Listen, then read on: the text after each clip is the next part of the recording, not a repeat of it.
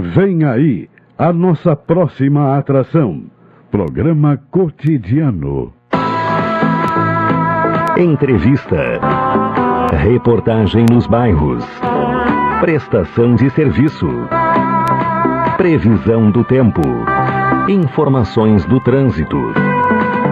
Notícias de Pelotas e da região. Programa Cotidiano. O seu dia a dia em pauta. Apresentação Caldenei Gomes.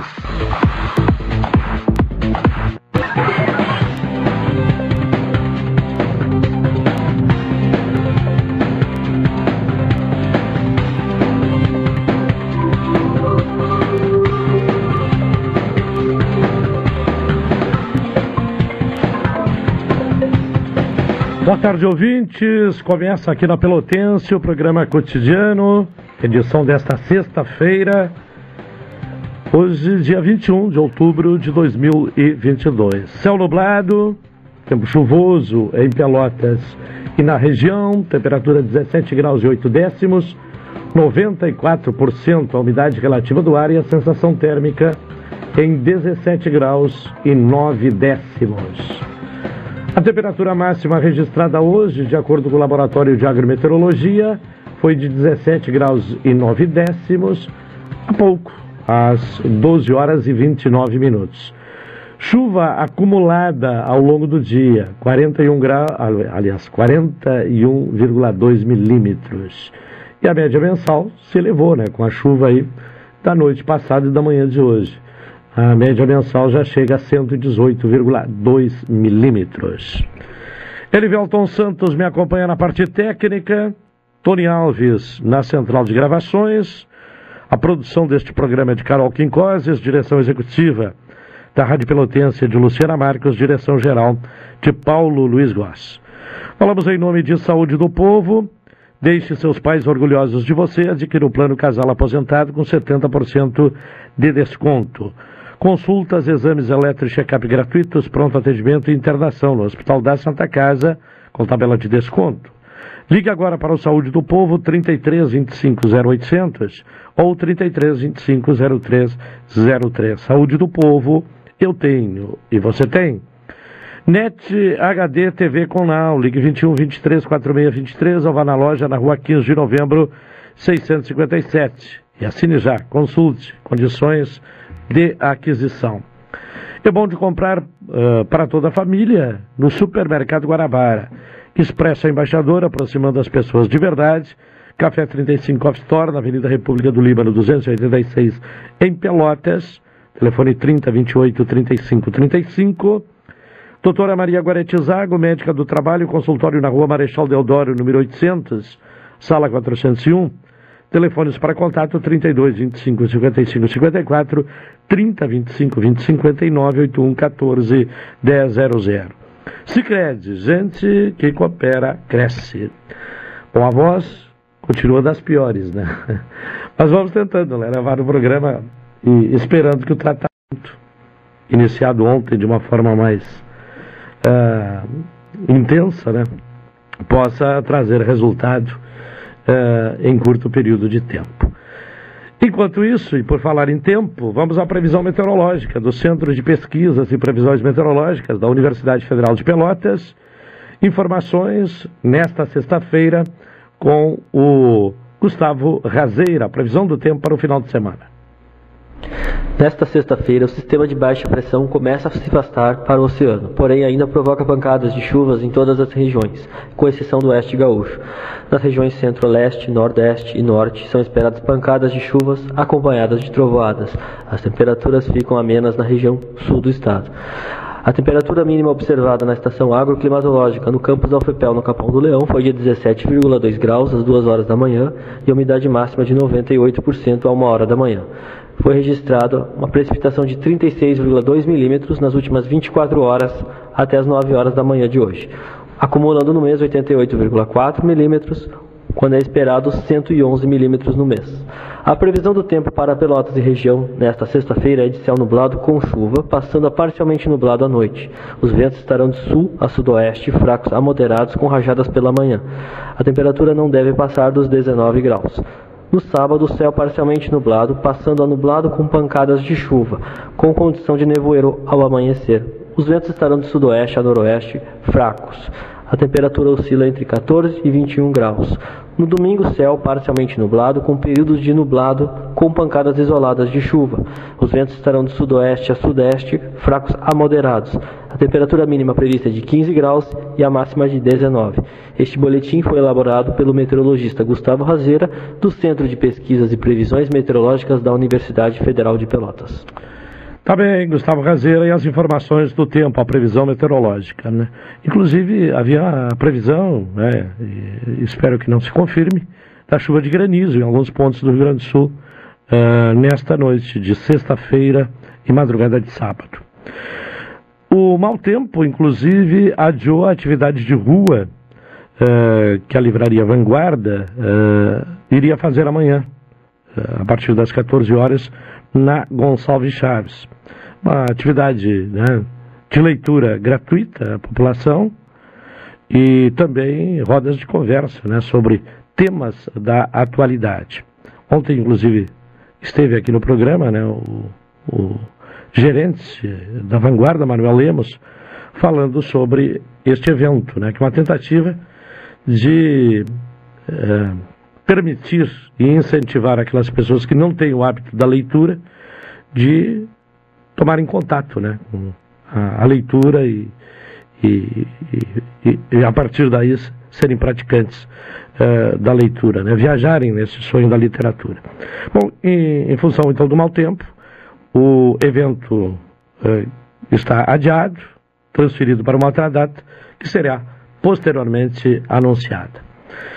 Nos últimos, uh, nas últimas semanas, dentro da possibilidade de agenda de políticos eleitos a cargos uh, parlamentares aqui da região, nós uh, estamos ouvindo né, aqueles que foram reeleitos ou que foram eleitos na eleição de 2 de outubro. Hoje é a vez de ouvir o candidato, aliás, deputado reeleito, né, uh, deputado federal Daniel Treziak, uh, aqui de Pelotas, né, que obtém o seu segundo mandato à Câmara dos Deputados. Contato então com o deputado Daniel, conhecido né, como Daniel da TV, para que ele nos fale né, sobre esse compromisso que agora é renovado com a reeleição para a Câmara Federal. Boa tarde, deputado. Olá, Caldenei, boa tarde a ti, boa tarde a todos os amigos da Rádio Pelotense. Um prazer a gente poder estar aqui conversando pós a eleição do primeiro turno, onde a população do Rio Grande do Sul confiou novamente em mim e 77.232 eleitores gaúchos confiaram em mim e me reconduziram à função de deputado federal. Então, ano que vem inicia um novo ciclo, né, de um novo momento, um novo mandato, mas com os mesmos compromissos firmados desde o primeiro dia que ingressei na política. Compromisso com Pelotas, compromisso com a Zona Sul, compromisso com a moralização da política, compromisso em fazer o certo, independente do que os outros estejam fazendo.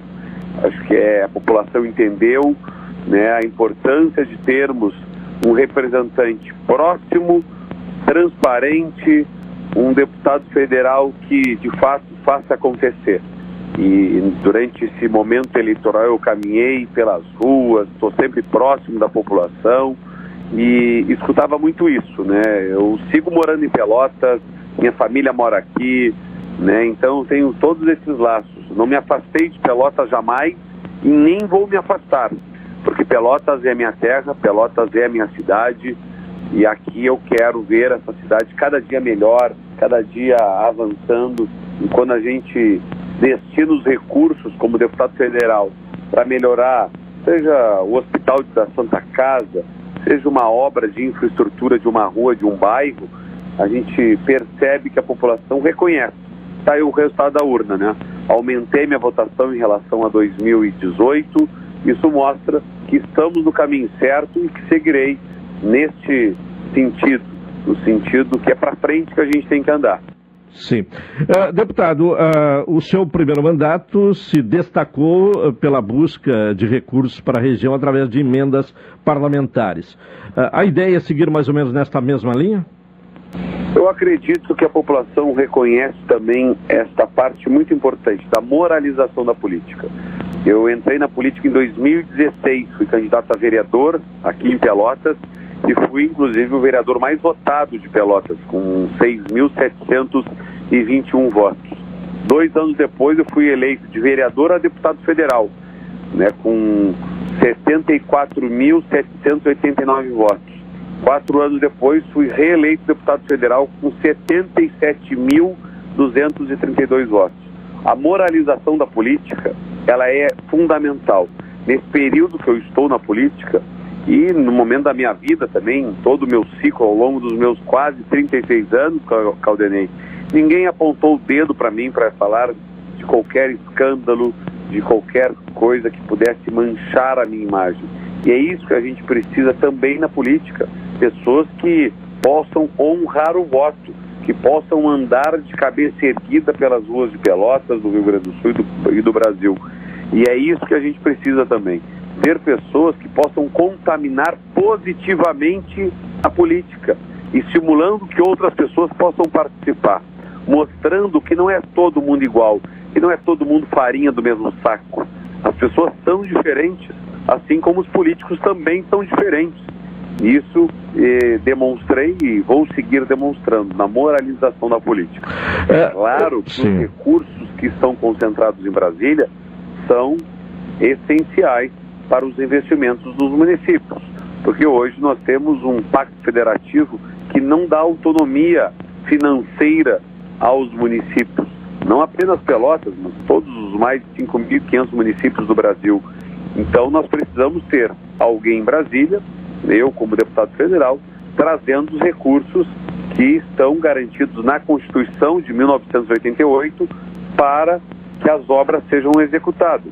Sejam obras na saúde, sejam recursos para infraestrutura, seja na luta pela duplicação da BR-116, pela construção do novo hospital escola da Universidade Federal de Pelotas, tantas pautas importantes e tão carentes aqui há tanto tempo para a nossa cidade e região. É, por outro lado, há críticas né, a, a, a essa, esse modelo né, de, de legislar uh, com a busca, priorizando a, a busca de recursos, uh, de que não seria o, a função principal do legislador. Como é que o senhor vê essa questão? Eu acho que quem critica deveria primeiro observar e ler a Constituição feita em 1988. Abrir a Constituição no artigo 166 e verificar o artigo 166 da Constituição. E aí depois reclamar para quem fez a Constituição, então, lá em 1988, quando eu tinha dois anos de idade. Porque lá que garante esses recursos para os parlamentares federais, para os 81 senadores e 513 deputados federais. E está na Constituição. 1,2% de tudo que o governo federal arrecada, toda a receita, está destinada para as emendas parlamentares, para que os deputados destinem esses recursos para os seus municípios, os seus estados. E é isso que eu tenho feito, e de forma muito eficaz, diga-se de passagem, tanto é que todos os recursos destinados para Pelotas foram executados, ou obras concluídas, ou em execução ainda, ou obras para iniciar. Então é a garantia da Constituição. Nós defendemos tanto a Constituição, falamos tanto que, tanto que temos que defender a nossa Constituição, então quem critica também tem que olhar por aí. Não podemos ter dois pesos e duas medidas. Sim. Bom, o, o, senhor destacou já nesta nossa conversa a questão da moralização da política. Concretamente, de que forma o senhor contribui para a moralização da política? Olha, a moralização da política quando a gente combate privilégios. Quando eu abro mão, por exemplo, da aposentadoria especial para deputado federal e que eu teria direito. É uma prerrogativa do deputado federal e eu digo, olha, eu não quero ter uma aposentadoria especial paga pelo povo brasileiro. Eu abri mão.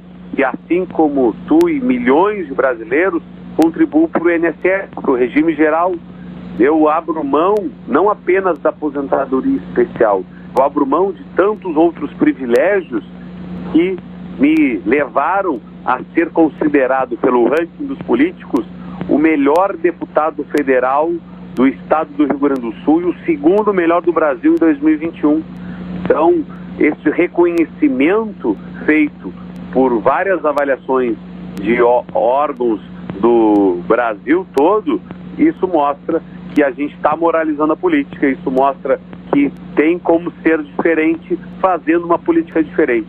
O que estou dizendo aqui é que combater privilégios, que moralizar a política, que mostrar que tem como ser diferente, o reconhecimento vem. Sejam das urnas, pela população, seja também por quem avalia com critérios rigorosos o mandato dos parlamentares federais. Deputado Daniel, o, o PSDB teve o seu pior uh, desempenho, o seu pior resultado eleitoral de 34 anos. Uh, reduziu uh, a bancada federal, não elegeu no primeiro turno nenhum governador e também não conseguiu eleger senador. Como o, o senhor observa este momento do PSDB, inclusive dividido em relação a apoios no segundo turno da eleição presidencial? De que forma o senhor avalia o futuro do PSDB? O PSDB, de forma uh, muito clara e sucinta, reduziu. Nós tínhamos em 2014 eleito 54 deputados federais, em 2018 29 e agora 13 deputados federais do PSDB no Brasil todo. Aqui no Rio Grande do Sul nós temos um cenário diferente. Aqui nós conseguimos manter os dois deputados federais que já exerciam, eu e o deputado Lucas, e, e, mantivemos aqui a nossa bancada no estado do Rio Grande do Sul. Mas é claro, em São Paulo perdemos, inclusive, o governo do estado, depois de quase 30 anos de administração, de gestão, no maior estado do país. E é claro que nós temos, o partido tem essa missão de poder se reencontrar, se reconectar com os anseios da sociedade que foram perdidos ao longo dos últimos anos. Não é um reflexo dos últimos 45 dias de uma campanha eleitoral. É um reflexo que vem vindo com várias atitudes de pessoas que ocuparam espaços no PSDB né, e que agora tomaram outro rumo da sua vida e isso acaba contaminando o partido. Basta ver né, o candidato a vice-presidente na chapa do PT, o Geraldo Alckmin, que foi o candidato do PSDB em 2018 a presidente da República e que saiu do partido, foi para outro partido e que hoje é, é vice de quem ele tanto combatia, de tanto falava. Basta a gente dar um Google, pesquisar e ter boa memória que a gente vai ver o que o Geraldo Alckmin falava né, do ex-presidente Lula. E agora os dois estão juntos. Isso acaba, é claro, atrapalhando a sigla do qual ele fez parte durante toda a vida, que é o PSDB. Isso a população vai percebendo e muitas vezes uh, quem está no partido acaba pagando esse preço por atitudes tomadas por pessoas que tiveram uma decisão isolada. E para esta reconstrução do partido, qual a importância da eleição para o governo do Estado eh, de Eduardo Leite, aqui no Rio Grande do Sul? A campanha e o, e o projeto Eduardo Leite é além da importância do crescimento e da manutenção do PSDB. A relevância da eleição do Eduardo Leite é para 11 milhões de gaúchos e de gaúchas que percebem no dia a dia as mudanças que o Estado do Rio Grande do Sul teve em três anos e meio, seja com as contas em dia, com os fornecedores recebendo em dia, com os funcionários públicos recebendo em dia. Isso mostra que a gestão do governador Eduardo Leite, do PSDB no Rio Grande do Sul, foi uma gestão eficiente, séria, transparente e que deu resultado, né? E, e, nessa reta final aí de campanha eleitoral tenho a convicção de que a população do estado do Rio Grande do Sul vai também reconhecer o que foi feito e dar continuidade para que o estado possa seguir avançando, possa seguir investindo naquilo que mais importa. Aqui em Pelotas, por exemplo, nós temos a construção de um hospital de pronto-socorro com recursos do governo do estado. E a obra está acontecendo ali no prolongamento da Avenida Bento Gonçalves. Tem recursos num parque que está sendo requalificado do, da Baronesa. Tem requalificação também de várias vias, como a Estrada do Engenho, tudo com recursos do governo do estado. Então, muitas vezes eu escuto as pessoas falar, mas o que, que o governador Eduardo Leite fez pela sua cidade? fez muito, né? Colocou o pagamento em dia dos funcionários públicos do estado todo, inclusive dos funcionários, dos professores, dos policiais, militares, policiais civis que trabalham em Pelotas, por exemplo. Além disso, está construindo um hospital de pronto-socorro, está fazendo investimentos uh, históricos na cidade. Então, além de fortalecer o PSDB, mostra que o Estado do Rio Grande do Sul está no caminho certo. Deputado, para finalizar, qual a sua posição em relação à eleição uh, presidencial neste segundo turno? Olha, o meu apoio e voto com convicção é num candidato só, é para o governo do Estado Eduardo Leite. Este eu voto e apoio. No segundo turno, nenhum desses candidatos eu votei no primeiro turno, não fiz campanha. E nesse segundo turno, eu vou dar o meu voto, não é a favor de alguém, mas eu vou dar um voto porque eu não quero mais ter um país assaltado, um país roubado. Eu não quero voltar, Caldinei, às manchetes de um passado recente, onde o Brasil estava mergulhado na corrupção. Eu vou votar no Bolsonaro porque eu não quero o PT de volta ao poder. Eu vou votar no Bolsonaro não é porque eu concordo com tudo que ele faz, com tudo que ele fala. Não concordo. Agora, eu não quero um Brasil de volta como era no passado, cheio de escândalos, de mensalão, de petrolão, de operação Lava Jato. E é por isso, para não quero, como eu não quero o PT de volta, eu vou de Bolsonaro. Deputado Daniel Trezessiak, muito obrigado pela participação um aqui no Cotidiano. Um abraço a ti, um abraço a todos ouvintes da Rádio Pelotense. Ouvimos então o uh, deputado Daniel Trezessiak, agora uma hora mais 53 minutos, intervalo para em seguida retornar e ouvir o comentário de Hilton Lozada. Esta é a ZYK 270, Rádio Pelotense, 620 kHz. Música, esporte e notícia. Rádio Pelotense, 10 kW, a mais antiga emissora gaúcha. A Rádio Show da Metade Sul. Promoção Invista e Ganhe Sicredi Interestados.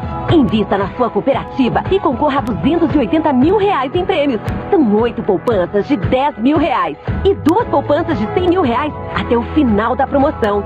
E mais, você ainda pode raspar e ganhar brindes da marca Sicredi. Acesse o link da bio no Instagram sicredi.interessados e saiba mais. Invista no Sicredi, onde o seu dinheiro rende um mundo melhor.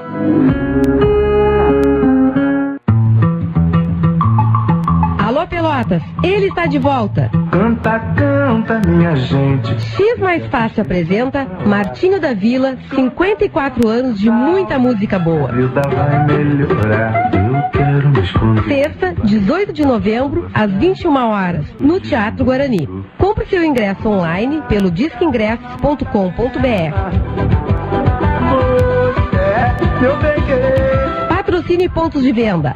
CVC Big Pelotas, Ótica Lume, Vou falar pra todo mundo que eu só quero. Apoio, Rádio Pelotense, Embaixador, Veraça Itália e Saúde do Povo. Martinho da Vila está de volta a Pelotas. É devagar, é devagar. Informações pelo WhatsApp 53999635710. Realização Eduardo Holmes e Horti Produções. Café 35 em todo lugar. Forte, marcante, o cheirinho no ar.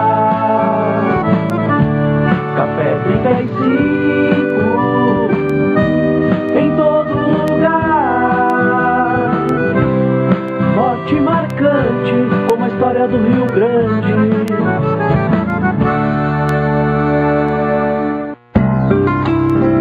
Doutora Maria Goretti, médica do trabalho, realiza exames de admissão, demissão, mudança de função, retorno ao trabalho e laudo PCMSO, Programa de Controle Médico de Saúde Ocupacional.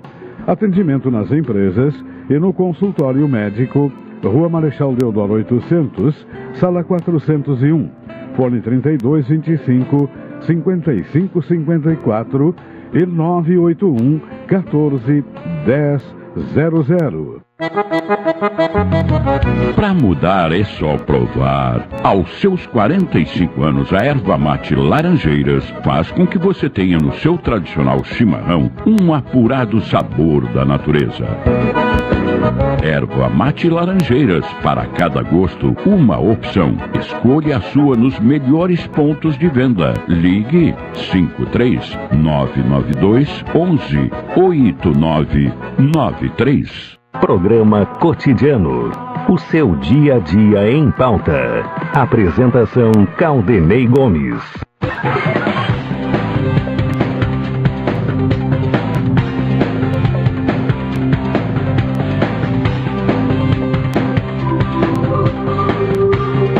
Uma e cinquenta e sete, estamos de volta com o programa cotidiano. Falamos em nome de Supermercado Guanabara, é bom de comprar para toda a família no Supermercado Guanabara. Expresso Embaixador, aproximando as pessoas de verdade. E Café 35 Coffee Store, na Avenida República do Líbano, 286 em Pelotas, telefone 3028 35 35. Vem aí o comentário de Hilton Lozada. Cidadania e Sociedade. Uma abordagem dos principais assuntos do dia no comentário de Hilton Lousada. Hilton, boa tarde. Boa tarde, Caldenei. Boa tarde, ouvintes da Pelotense. Quais são os assuntos a serem destacados nesta sexta-feira? Bem, Caldenei, ao longo do ano foram anunciadas medidas que pretendiam aumentar o consumo e reaquecer a economia.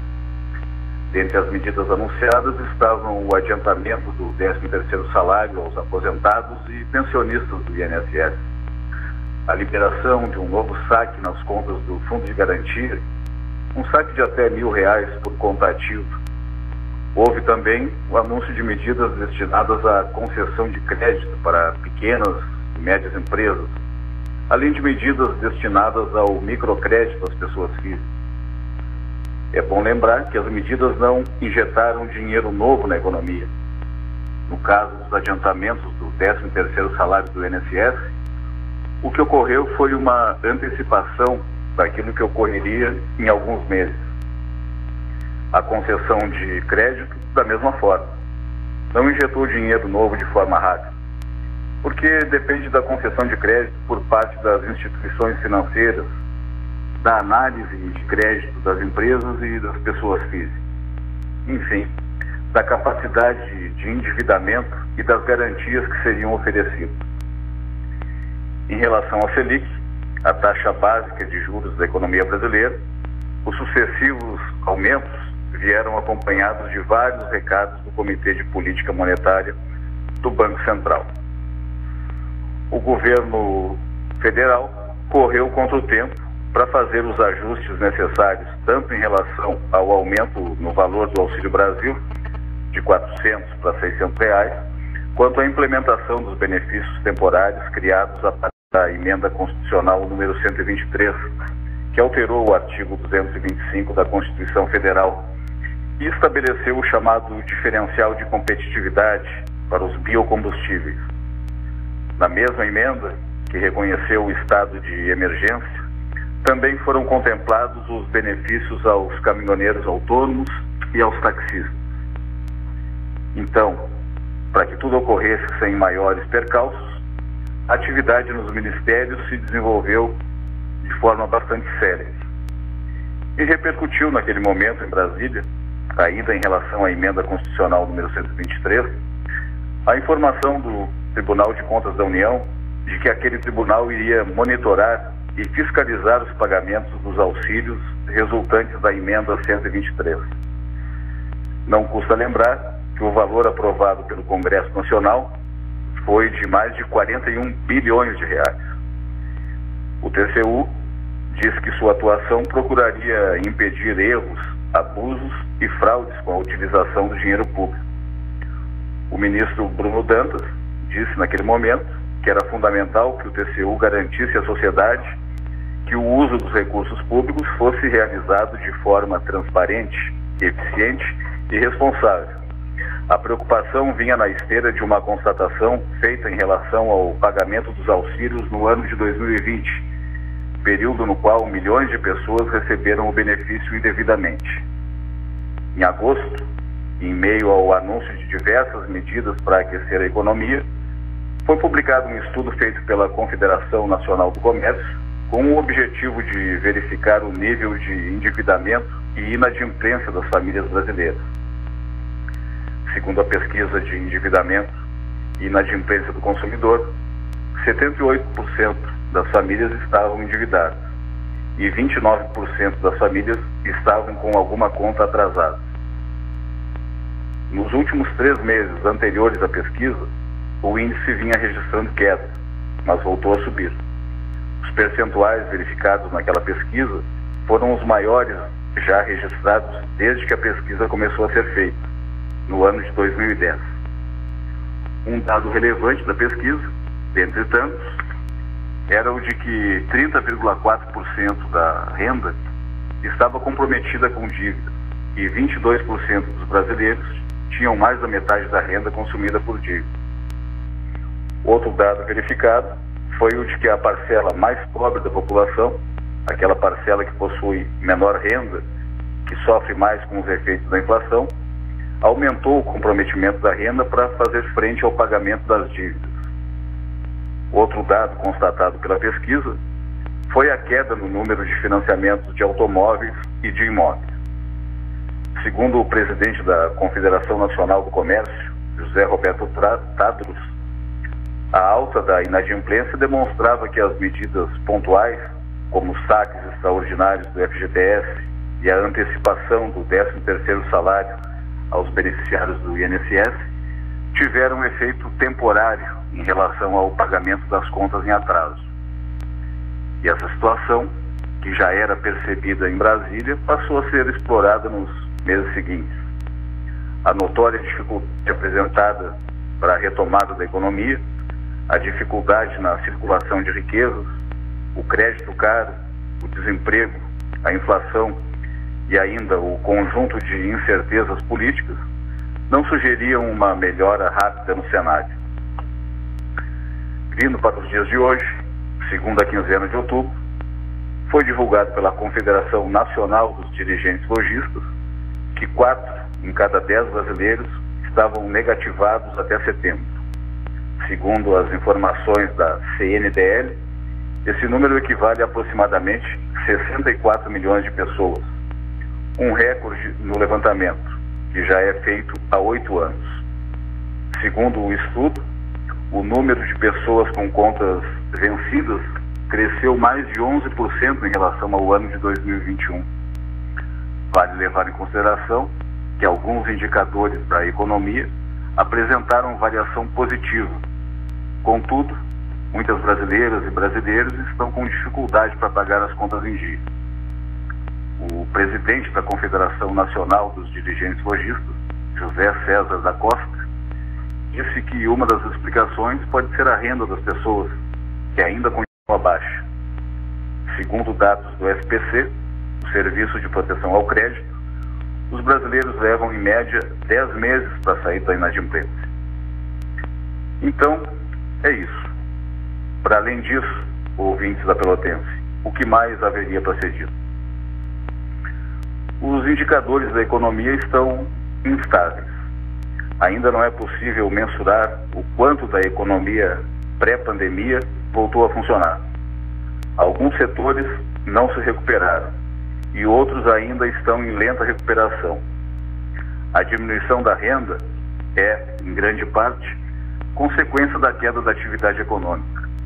As medidas tomadas até agora têm servido apenas como paliativo, não tendo força para reestruturar a economia. A liberação dos auxílios, inclusive para categorias profissionais que inicialmente não faziam jus ao recebimento do auxílio, as diminuições temporárias de preços de alguns itens, as medidas governamentais relativas à liberação de crédito e microcrédito, enfim, nenhuma parece ter gerado o reaquecimento efetivo da economia. Apenas manteve um patamar mínimo de funcionamento da atividade econômica.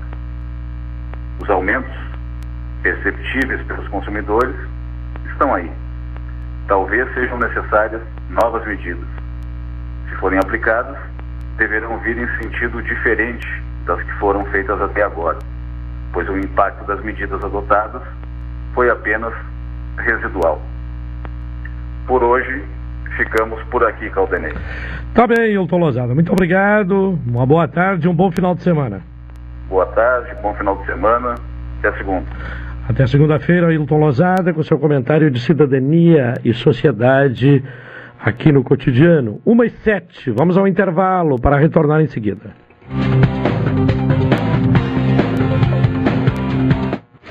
Esta é a ZYK 270, Rádio Pelotense, 620 kHz. Música, esporte e notícia. Rádio Pelotense, 10 kW, a mais antiga emissora gaúcha. A Rádio Show da Metade Sul. Café 35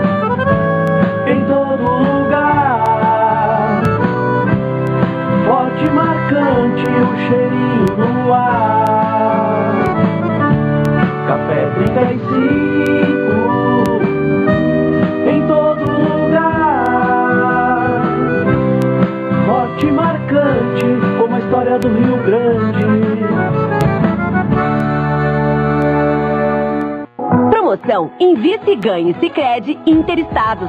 Invista na sua cooperativa e concorra a 280 mil reais em prêmios. São oito poupanças de 10 mil reais e duas poupanças de 100 mil reais até o final da promoção. E mais, você ainda pode raspar e ganhar brindes da marca Sicredi. Acesse o link da bio no Instagram, sicredi.interessados e saiba mais.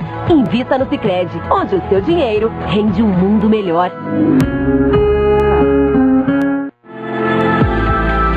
Expresso Embaixador informa. Entrarão em vigor as novas modalidades da linha Pelotas Porto Alegre, Porto Alegre Pelotas. Agora o direto passa a se chamar Executivo e o Golden Class passa a se chamar Leito. Horários e mais informações, acesse www.expressoembaixador.com.br ou no Instagram, arroba Expresso Embaixador. Expresso Embaixador, aproximando as pessoas de verdade.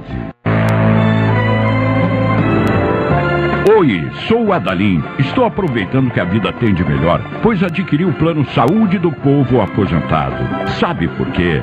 São mais de 10 anos de mercado, selo ISO de qualidade, mais de 10 mil profissionais no Rio Grande do Sul, consultas e exames totalmente gratuitos, centros clínicos, pronto atendimentos, laboratórios e hospitais, internação em apartamento privativo na Santa Casa com tabelas de Vários tipos de planos a partir de R$ 129,90, sem carência, limite de idade ou exclusões.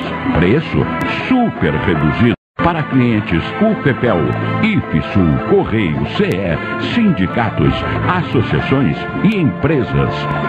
Ligue já 3325 0800 ou 3325 0303. Saúde do povo, de casa nova, porque você é a razão do nosso crescimento. Santa Tecla 781A. Saúde do povo, eu tenho e você tem. Acesse agora www.sdpuold.com.br. Vem aí as aberturas das colheitas do morango e do pêssego. Momento ímpar da região, com aromas e sabores da nossa terra.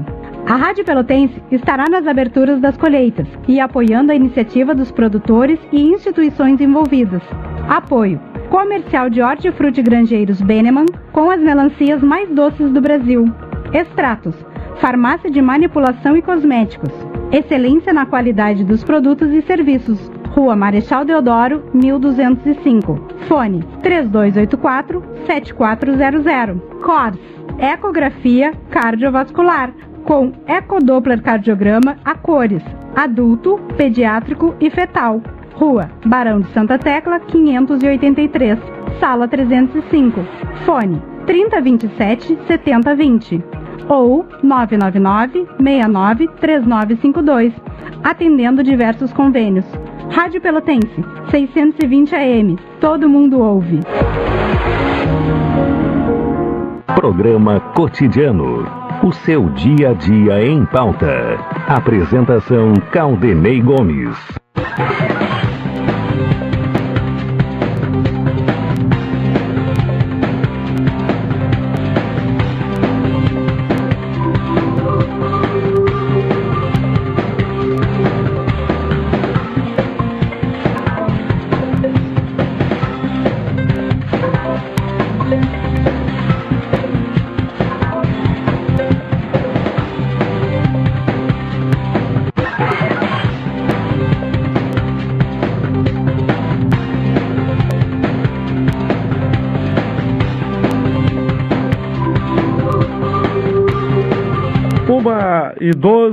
Cotidiano, falamos em nome de saúde do povo. Deixe seus pais orgulhosos de você, adquira o plano Casal Aposentado com 70% de desconto, consultas, exames, eletro e check-up gratuitos, pronto atendimento e internação no Hospital da Santa Casa com tabela de desconto. Ligue agora para o Saúde do Povo 3325 0800 ou 3325 0303 Saúde do Povo. Eu tenho e você tem. Doutora Maria Gorete Zago, médica do trabalho, consultório na Rua Marechal Deodoro, número 800, sala 401. Telefones para contato 32 25 55 54 30 25 20 59 81 14 10 00. Sicredi, onde o seu dinheiro rende um mundo melhor. Vamos falar agora de um livro que foi lançado ontem aqui em Pelotas, é um romance Excursão uh, no Marajó. É de autoria de um pelotense, psiquiatra e escritor, esse é o romance de estreia né, na literatura, de Guilherme é, Michels, ou Michels, vamos saber mais se eu estou, de que forma se pronuncia o sobrenome agora no contato então com o Guilherme. Guilherme, boa tarde. Boa tarde, Claudinei. É, Michels ou Michels? Michels. Michels. Uhum. bom, uh, você é pelotense, mas está na ilha de Marajó, é isso? É, na verdade, eu sou pelotense, morei um tempo na ilha de Marajó. Isso foi quando eu encerrei a formação em ciências biológicas. Ah, sim, morou um tempo lá, agora não está mais é, na ilha de Marajó. É. E como é que surgiu a ideia de fazer esse livro? Qual o, o objetivo assim de enfoque? É, na verdade, o arquipélago no Marajó é um cenário. É, claro que aquelas vivências lá de trás existiam existia um fascínio muito grande é, pela Amazônia, num tempo em que as redes sociais não existia uma acessibilidade tão grande sobre informa informações e tal. Isso foi em 2006.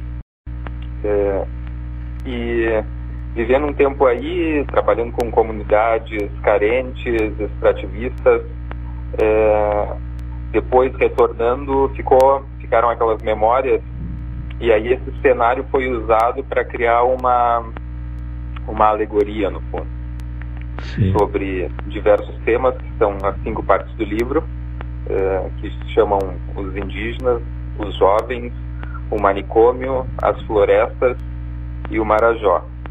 E nessa, essas quatro primeiras partes independentes, elas falam é, então desses temas. Primeiro, é, indígenas esquecidos que é, como que reaparecem e, em algumas populações que estão sob influência da digamos assim da civilização que vem do la dos lados de Belém. Depois, os jovens trata de um grupo de jovens idealistas num grande centro urbano que imagina uh, fazer lá naquele lugar inóspito uh, um, um projeto envolvendo as populações e que vão salvar, digamos assim, uh, elas daquele lugar. o manicômio trata de um antigo hospital psiquiátrico conduzido por religiosas, onde existe um sistema ainda muito antigo e as florestas trata de um empreendimento florestal de implantação de desertos verdes em algumas áreas do arquipélago. E essas quatro partes independentes elas se encontram uh, na quinta parte que é a maior delas, que chama o Marajó. Então os personagens se cruzam e os, uh, os encaminhamentos vão sendo assim um pouco, digamos talvez inesperados, e sempre regidos por aquela natureza, uh, uma, como que uma opressão do calor, das águas e do regime que é soberano perante as vontades humanas. Sim. Essa é a ideia central do romance. Certo, e, portanto uma obra de ficção, mas tendo Marajó é, como o, o, cenário, é isso? É. Na verdade, é, são temas talvez um pouco universais, mas que se colocam ali e naquele ambiente eles são tratados de forma particular por causa justamente desse regime eh, tão eh, tão forte, tão arbitrário da natureza, eh, que ou seja marés que atingem dois metros de altura e temperaturas muito elevadas, um clima muito úmido, muitas chuvas, às vezes épocas de seca e que tem um caráter muito particular no Marajó por causa do que há a época da seca, a época da chuva e a época do lodo. Então, onde as coisas estão secando, né, por causa do arquipélago. E isso vai como moldando um pouco as, as dinâmicas dentro das personagens. Uh, pessoalmente, o que é que contribuiu uh, a você esse período que esteve lá em Marajó? o que eu vou te dizer assim foi uma vivência num outro lugar. Né? O Marajó ele está em cima do, do Equador e a dinâmica social, a dinâmica cultural é totalmente diferente. É, a extensão dos dias, desde as coisas é, assim sensoriais é, objetivas até os processos que criaram aquelas populações eh, nas principais cidades do Marajó. É uma população de origem eh, de povos originários africanos e indígenas, eh, que tem histórias peculiares, assim como os búfalos que eles usam e montam e, e se discute de onde vieram esses búfalos e coisas assim. Tem todo um... É como se realmente houvesse uma, uma força muito grande do, dos elementos naturais que vão que estão que está quase dentro das pessoas assim. E isso se manifesta através das crenças que de por exemplo religiões de matriz africana eh, misturadas com elementos indígenas eh, bom assim vai vai se formando a, as, as memórias vão formando os personagens e assim vão se construindo no livro. O Marajó, uh, o arquipélago de Marajó, uh, esteve em destaque nesses últimos dias em função da declaração polêmica da senadora eleita da Marisa Alves a respeito do tráfico de crianças, uh, da um, o, o, abuso, né, a pedofilia, inclusive de recém-nascidos. Agora a senadora está tendo dificuldade, inclusive, de provar o que foi dito num templo religioso. Mas uh, a sua compreensão de quem viveu lá, como é que interpreta, como é que recebeu aquelas declarações tão impactantes da senadora? É, há uma vulnerabilidade social muito grande. A, gente se encontra lá com populações de em extremo risco, uh, populações carentes de verdade, assim. Então, por exemplo, te dou alguns exemplos uh, simples. Depois, quando eu fui voltar aqui para o sul, eu tomei um barco que ia de Belém para Santarém, depois para Manaus.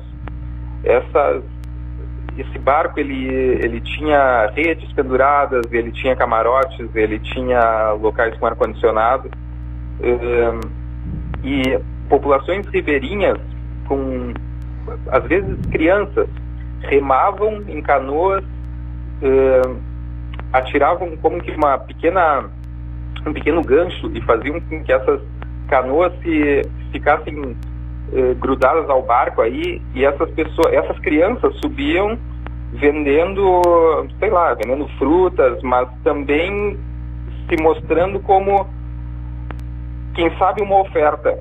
Né? Isso acontecia, se via que, na, por exemplo, no segundo e terceiro andar do barco, aconteciam coisas que não eram acessíveis a nós no primeiro andar, onde estavam as redes, onde estavam uh, os, uh, sei lá, as pessoas comuns.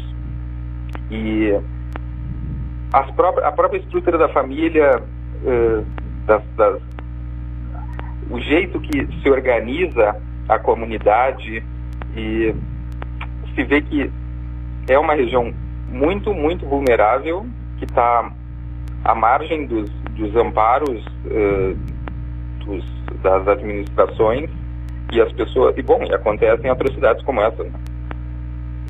Sim. É, bom, acha que houve exagero ou é mais ou menos isso mesmo que disse a, a senadora? Ou é difícil firmar um juízo nessa questão? É, às vezes é difícil se colocar de uma forma categórica. Eu sugeriria que, sei lá, eu, eu imagino que talvez se observar o que está sendo está sendo relatado a respeito de qual caso, uh, particularizar quem sabe a situação, porque uh, precisa ser visto com, com, mais cautela, mas sim existe algo de vulnerabilidade, de esquecimento dessas populações, isso sim existe.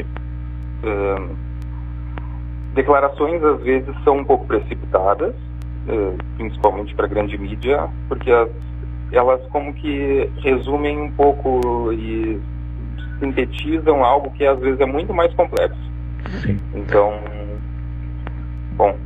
É, o, uh, Guilherme, onde pode ser encontrado o seu livro? Quem quer uh, conhecer um pouco mais deste lado assim uh, de Marajó, né, da, da, da questão da natureza, inclusive, né, das particularidades do clima e do meio ambiente eh, então, de Marajó. Ontem teve o lançamento lá no Sebo Icária e o livro está à venda lá. Uh, o Sebo funciona todos os dias, inclusive no sábado. E um, na editora Zuc, é, Z-O-U-K, é, no, na internet, também está à venda. Então, no Sebo ele está até o final da Feira do Livro em preço promocional bem mais em conta do que propriamente na internet. Certo.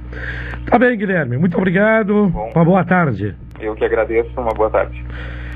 Guilherme Michels, uh, né, que é psiquiatra pelotense, esteve por algum tempo morando em Marajó e que ontem, portanto, lançou seu livro aqui em Pelotas, Excursão no Marajó, uma ficção tendo como cenário a ilha de Marajó.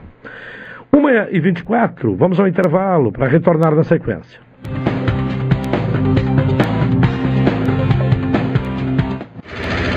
Esta é a ZYK 270, Rádio Pelotense, 620 kHz. Música, esporte e notícia. Rádio Pelotense, 10 kW. A mais antiga emissora gaúcha. A Rádio Show da Metade Sul.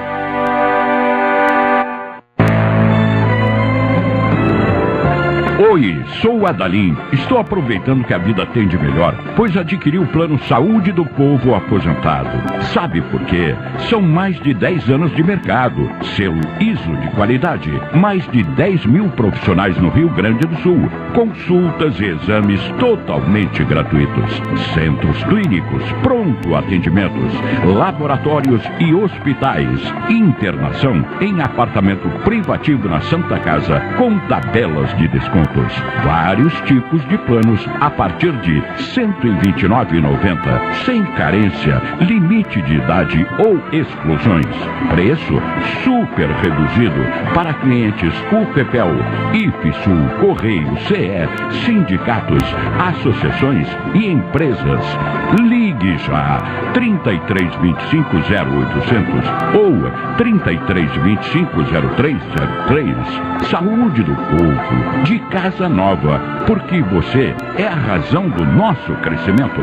Santa Tecla 781A. Saúde do povo, eu tenho e você tem. Acesse agora www.sdpuold.com.br.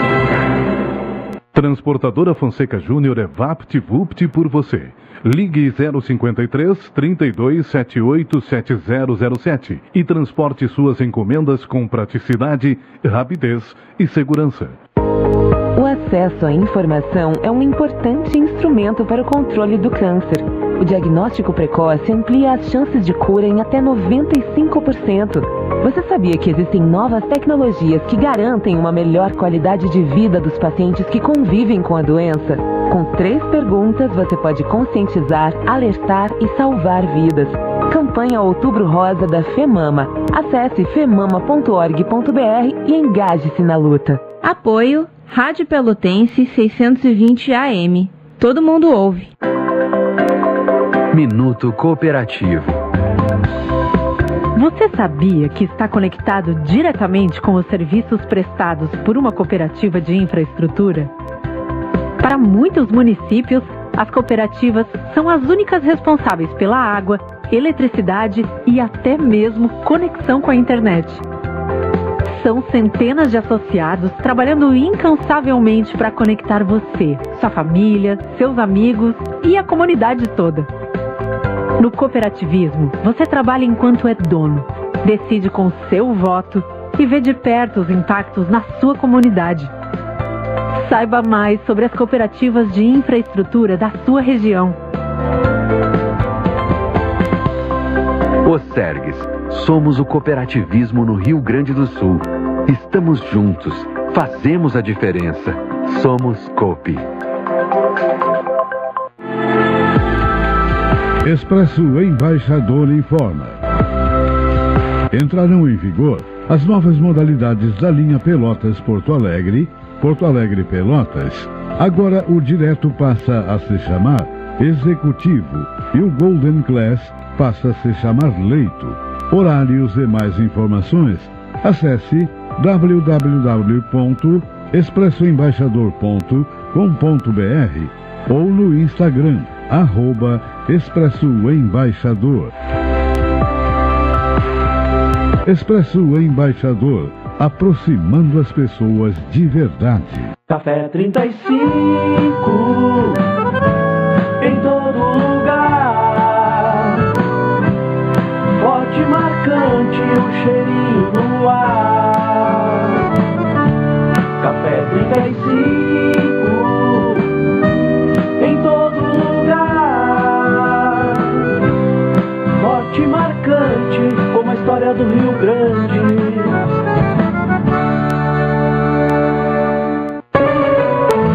Eleições 2022. Não pode votar?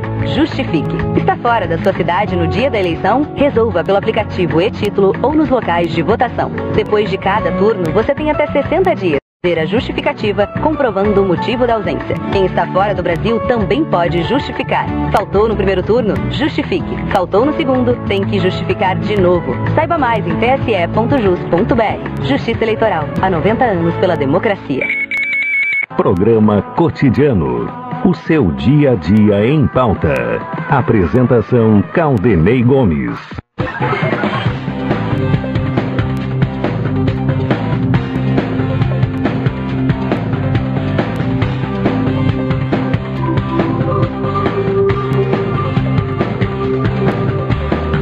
Uma e meia é o programa cotidiano, NET HD TV com Lau, ligue 21 23 46 23 ou vá na loja na rua 15 de novembro, 657 e assine já, consulte condições de aquisição. Café 35 Off Store, na Avenida República do Líbano, 286 em Pelotas, telefone 3028 3535. Sicredi, gente que coopera, cresce.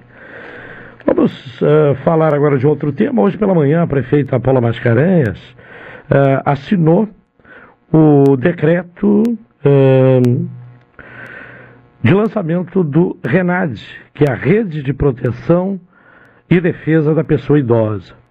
Para falar sobre o que isso representa, né? Contato com o secretário municipal de assistência social, Tiago Bidsen. Secretário, boa tarde. Boa tarde, senhor Ney, boa noite, ouvintes. Tudo bem? Tudo bem? Tudo tranquilo. Bom, o que, que representa é, essa rede? Qual vai ser a finalidade? O que é que ela vai trazer, né? É, de forma prática uh, de instrumentos de proteção à pessoa idosa. Claro, então, essa rede é uma política nacional, né, foi, definido, foi definida, foi criada no, no, no, Congresso, no, no Congresso não, numa, numa, pelo Conselho Nacional da Pessoa Idosa, né, e, e os municípios vão aderindo né, a essa política nacional.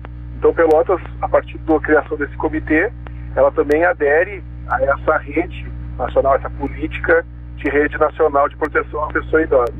Então, o que, que acontece? Nós nomeamos hoje, nós nomeamos não, nós assinamos o decreto recepcionando essa legislação federal, essa, esse programa federal, e a partir de agora os, as entidades fazem parte, Ministério Público, Polícia Militar, Polícia Civil, uh, Defensoria Pública e várias, várias entidades do município, Secretaria de Saúde, a própria Secretaria de Assistência Social, vão indicar o titular e suplente. E aí a tendência é que uma vez por mês esse grupo se reúna e comece a discutir, junto com o Conselho Municipal do Idoso, políticas para atendimento à pessoa idosa, uh, uh, analisar fluxos e melhorar, uh, propor melhoria dos fluxos de atendimento também.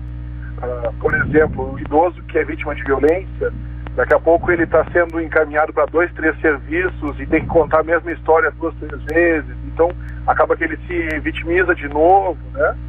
Então, melhorar esse fluxo também, isso tudo faz parte do, das atribuições desse comitê. Sim. Bom, o comitê, ele, portanto, é formado uh, por representantes da sociedade civil, é isso? Da sociedade civil e organizações não governamentais, Conselho Municipal do Idoso e também o Poder Público. Certo. Bom, a partir de agora, o que é que ocorre? Hoje houve a assinatura do decreto, né?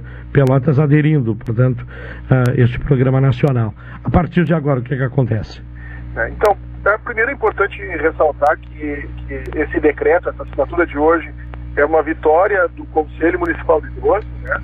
Que já há muito tempo batalhava por, por, por essa adesão. Então, o Conselho Municipal do Idoso é muito atuante e tem, uh, por norte, que Pelotas seja reconhecida como uma cidade amiga do idoso.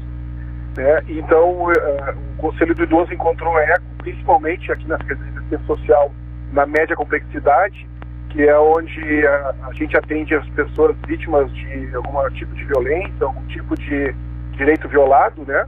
Então, nessas articulações, a gente conseguiu tirar essa, essa política do papel. Então, a partir de agora, está uh, no prazo para que as entidades uh, indiquem os seus representantes e aí comecem as reuniões né, para discutir as pautas, mas uh, eu acredito que as primeiras pautas a serem discutidas é com relação ao fluxo de atendimento ao idoso, tanto na, nos, nos, serviços do município, como nos serviços vinculados à segurança e vinculados à saúde. Bom, nessa questão do idoso, as principais uh, situações que acabam uh, chegando à Secretaria de Assistência Social?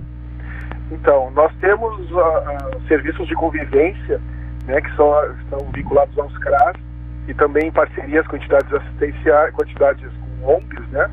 E nós temos cerca de 200 idosos atendidos nesse, nesses serviços, que na verdade são serviços de convivência, né? Uh, vínculo, uh, fortalecimento de vínculos familiares e tudo mais. Quando uh, esse vínculo ele, ele é corrompido, seja por violência, seja por abandono, essa, essas denúncias desse idoso fragilizado ele é encaminhado aos nossos CREAS, que é a média complexidade, que tenta, a partir disso, restaurar o vínculo familiar né, e encaminhar o idoso, o idoso para alguns dos nossos serviços, seja de saúde, seja uh, de direitos violados, como polícia, como Ministério Público, enfim.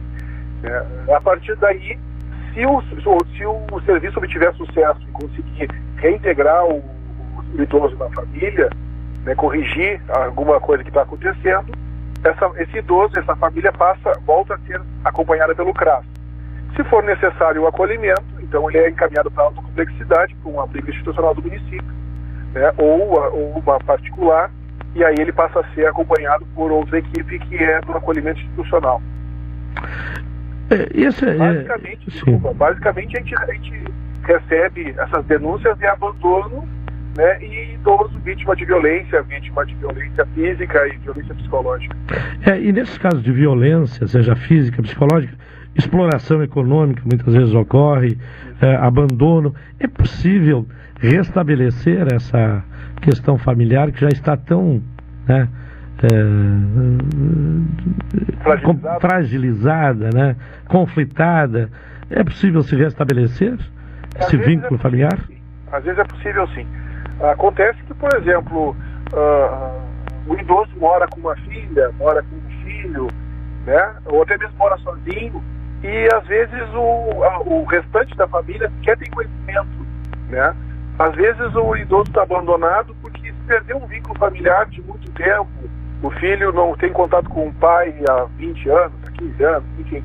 E às vezes nesse serviço de, de reaproximação a gente consegue ter sucesso sim. O que a gente tem trabalhado, e hoje inclusive eu falei isso para a prefeita e para o presidente do Conselho de Idoso, uh, é, é, evitar o abandono. Né? A gente está muito preocupado hoje com a pessoa idosa, mas nós temos que nos preocupar também com o envelhecer. Né? Hoje o adulto uh, que vai chegar na idade idosa, né? então a gente precisa uh, trabalhar o fortalecimento do vínculo familiar. É isso o, o, na assistência social é o CRAS que faz. É, mas a gente acredita também que uh, esse, esse comitê precisa também pensar, juntamente com o poder público, outras políticas que fortaleçam o vínculo familiar, para que quando se chegar a hora de uma necessidade de cuidados com o idoso, que a família esteja com um vínculo bem fortalecido, que tenha uma, uma, uma relação saudável, né, e que não seja uma coisa tão uh, pesada ou tão, tão diferente para que alguém tenha que cuidar do seu pai, do seu tio. Né? A gente pensa às vezes na relação sempre com o pai, né, pai e mãe, mas às vezes é um irmão, às vezes é um tio, às vezes é um neto que pode ficar com o idoso, né? Sim, claro. Bom, a, e ao, ao abandono, mas também tem o inverso, aqueles idosos que já estão é, fragilizados na saúde, e, mas que insistem em ter a própria independência. E aí, qual é o caminho da família? Porque não tem como forçar esse idoso a ir morar com um filho ou com outro parente. É, ele quer continuar morando sozinho, mesmo sem ter mais a condição de, de coordenar as suas necessidades básicas. Qual é o caminho nesse sentido? É, cada caso é um caso. Né? Ah, muitas vezes, ou algumas vezes, ah, acaba que se tem uma internação compulsória, por exemplo, de um idoso. Ele não quer, mora sozinho, mas a casa totalmente sem condições, sem higiene. Uh, a, gente vê, a gente vê alguns casos, por exemplo, com escarros, o idoso não tem como se cuidar, mas não quer ir para lugar nenhum, né? a gente é, é, se desconhece família, então nós solicitamos ao Ministério Público uma intervenção para que seja feito um acolhimento contra a vontade, digamos assim, né? Seja imposto um acolhimento mesmo contra a vontade do, do da pessoa, do idoso. Mas uh, muitas vezes o idoso é lúcido, tem condições uh, psicológicas de ficar sozinho, mas precisa de alguns cuidados. Né? E aí a gente, a gente pede, a gente busca sempre, às vezes inclusive judicialmente, que a família dê o suporte, né? que tanto financeiro quanto de acompanhamento, daqui a pouco contratando um profissional para acompanhar o idoso. Né? Mas como eu te disse, cada caso é um caso. Né? Mas nesses casos também a assistência social procura sempre uh, vincular esse idoso ao CRAS para que ele tenha um acompanhamento, para que receba visitas periódicas, né? E também o, a saúde faz esse trabalho, né? Mediante o, o, os postos de saúde, os agentes comunitários de saúde, que também tem esse monitoramento com os idosos. De qualquer forma, este é um, um, uma, essa é uma necessidade, né, de cada vez mais aprimorar essa rede de atendimento, até em função do envelhecimento da população, né, que cada vez aumenta mais o, a, o número de idosos, né? Nós vamos ver agora com o censo, né? Mas a estimativa é que até 2025 nós tivéssemos aí 15% da população idosa já. E nós tínhamos, uh, até alguns anos atrás, nós estávamos falando em 6%. Né? Então a gente está falando em mais que dobrar né, a, a população idosa. Então uh, os poder, o poder público precisa, assim, uh, virar essa chave, né, enxergar e ver que, obviamente, a gente precisa ter cuidado com a criança, a gente precisa ter cuidado com toda a família, né? mas, mas o idoso principalmente. Né? Eu, eu costumo dizer que quando chega uma denúncia de maus tratos com o idoso, é muito rápido a depreciação desse idoso, né? é muito perene. Então, daqui a pouco, se a gente não atende com brevidade, em três, quatro dias pode vir a óbito o idoso que está sob maus tratos. A criança ela é mais exposta. A criança está na escola, a criança está brincando na rua. Então, uma violência contra a criança ela aparece mais do que uma violência contra o idoso, que sofre cárcere privado, que uh, muitas vezes não tem mais essa rede de contatos que uh, o idoso, a mulher e outras vítimas de violência têm. Tá certo. Tiago Binchen, secretário municipal de assistência social. Muito obrigado e uma boa tarde. Eu que agradeço, estou à disposição sempre da rádio. Tá bem, muito obrigado. Falando então sobre a assinatura desse decreto né, que atende a uma legislação nacional e que Pelotas passa então a aderir este programa né, com a assinatura do decreto uh, da rede de proteção à pessoa idosa, de proteção e defesa da pessoa idosa. 1h42, intervalo, retornaremos à sequência.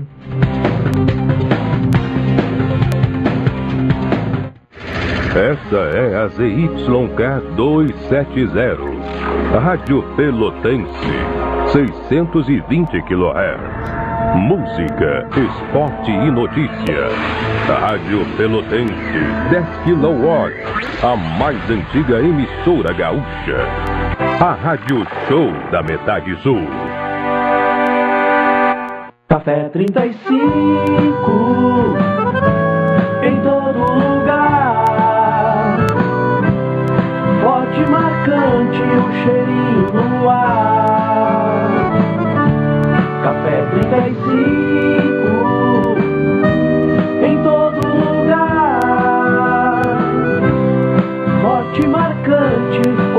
Do Rio Grande. Promoção Invista e Ganhe Sicredi Interestados.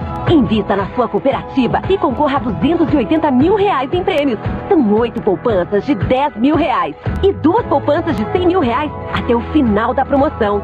E mais, você ainda pode raspar e ganhar brindes da marca Sicredi. Acesse o link da bio no Instagram sicredi.interessados e saiba mais. Invista no Sicredi, onde o seu dinheiro rende um mundo melhor.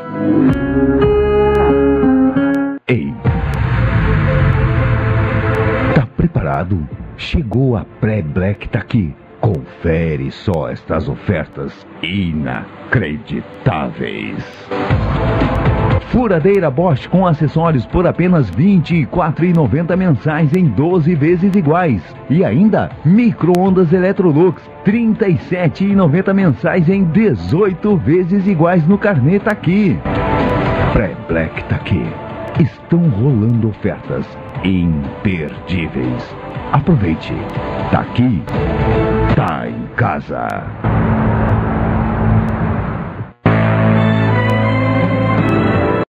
Oi, sou o Adalim. Estou aproveitando que a vida tem de melhor, pois adquiri o plano Saúde do Povo Aposentado. Sabe por quê? São mais de 10 anos de mercado, selo ISO de qualidade, mais de 10 mil profissionais no Rio Grande do Sul, consultas e exames totalmente gratuitos, centros clínicos, pronto atendimentos, laboratórios e hospitais, internação em apartamento privativo na Santa Casa com tabelas de desconto.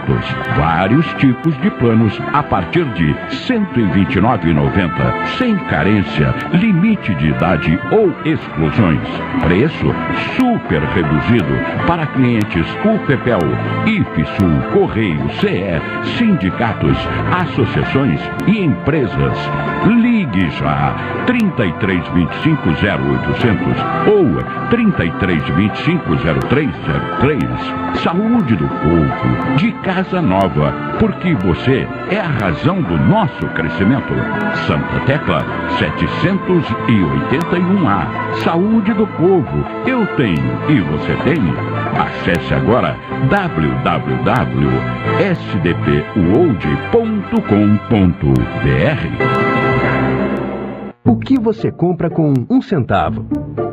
Tá difícil? Difícil vai ficar se ela for privatizada. Um litro de água de empresas públicas como Corsan, Daeb, Sanep, Demai, Comusa, Semai, Samai custa apenas um centavo para você. A água precisa ser barata, porque todos devem ter acesso. Se privatizarem a nossa água, o serviço piora e o preço sobe. Pense nisso antes de votar nessas eleições. O seu voto tem consequência.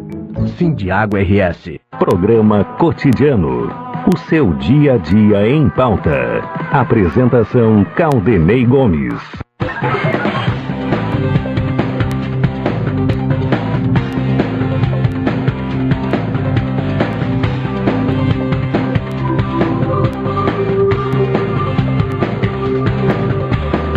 Uma e 47. Estamos com o programa cotidiano aqui na Pelotense, nesta sexta-feira de chuvas, né? De pancadas de chuva, né? É, chuva fraca, né? E pancadas de chuva. Temperatura de 18 graus e um décimo. É hora agora de ouvir o professor Marcelo Dutra. Professor, boa tarde. Boa tarde, Valdemir, boa tarde, ouvintes da Pelotense. Uma tarde com pancadas de chuva, mas tá tranquilo, né? A chuva foi mais intensa na parte da noite. É, e havia a, a previsão, né? Mas eu acho que felizmente não vai se confirmar da ocorrência de chuva de granizo em alguns pontos do estado, né? É, Nesta próxima noite. Ainda de algum evento, assim, né? Mas O jeito é aguardar.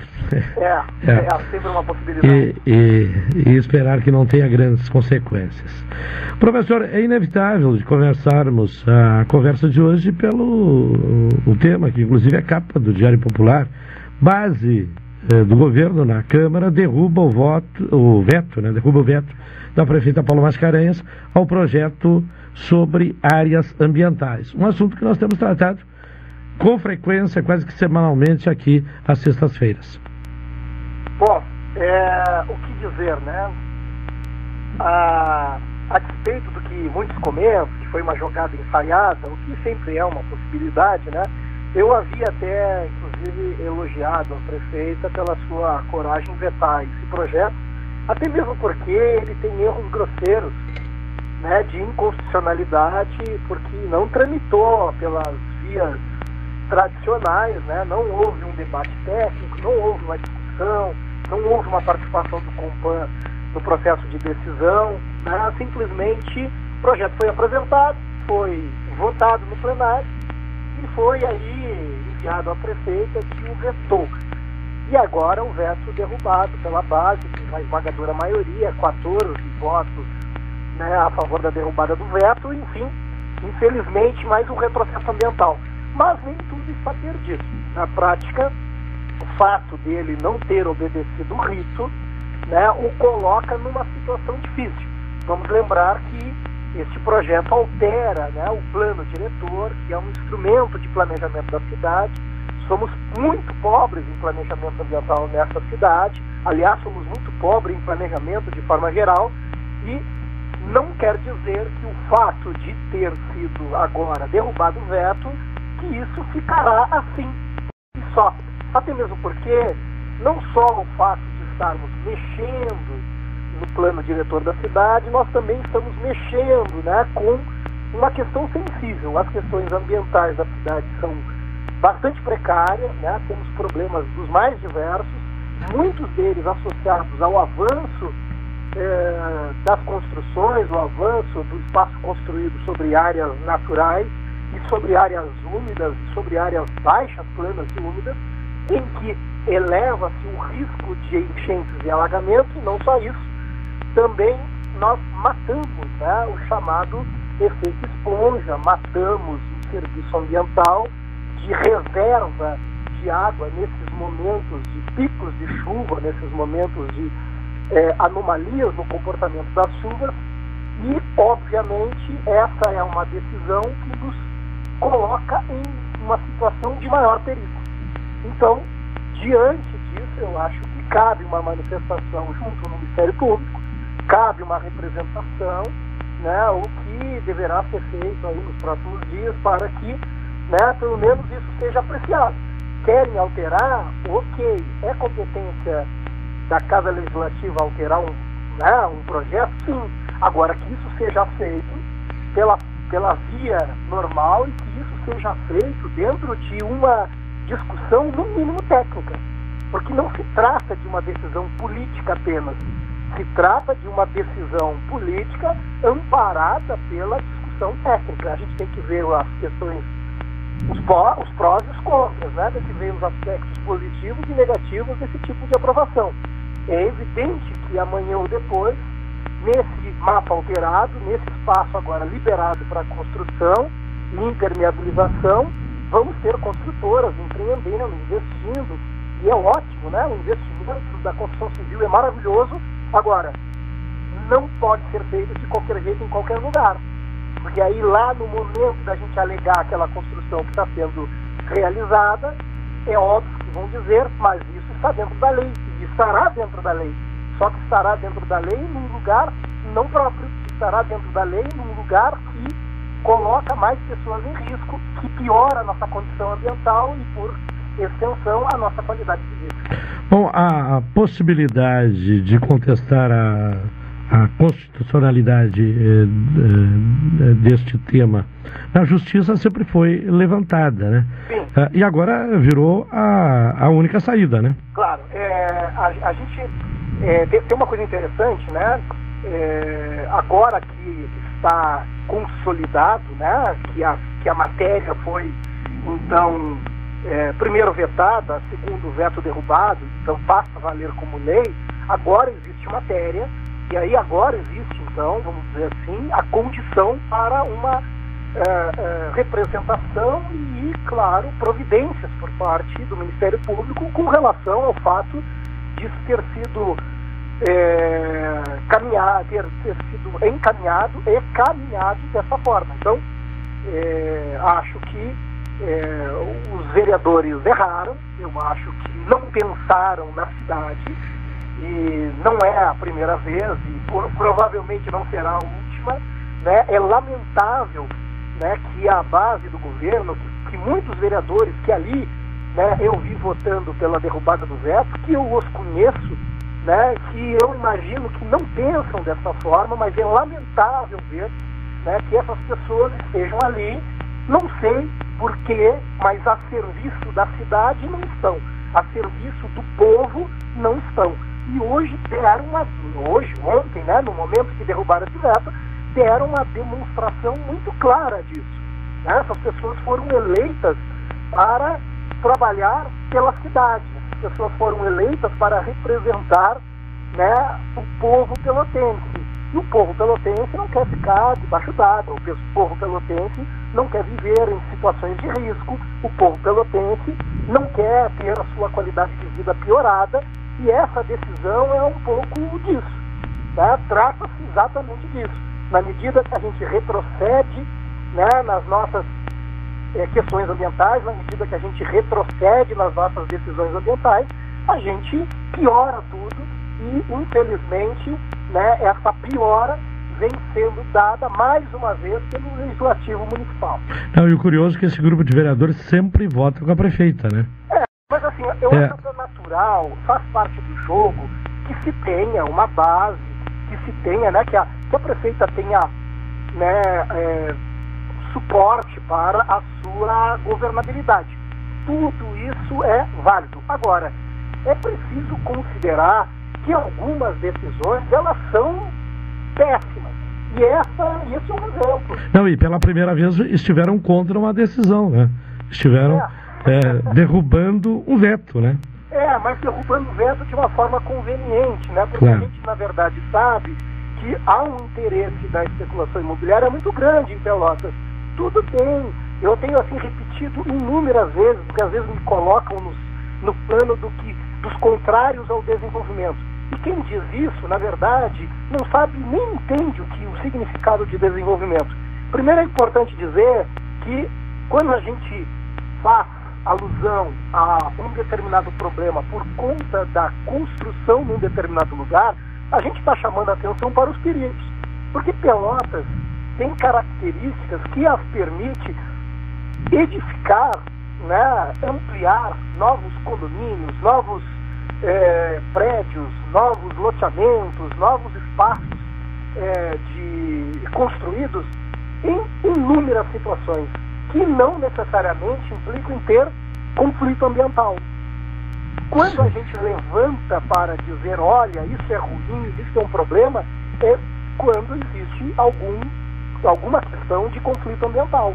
Então, tem vários outros espaços sendo construídos em Pelotas que não há nenhum problema do ponto de vista do conflito ambiental.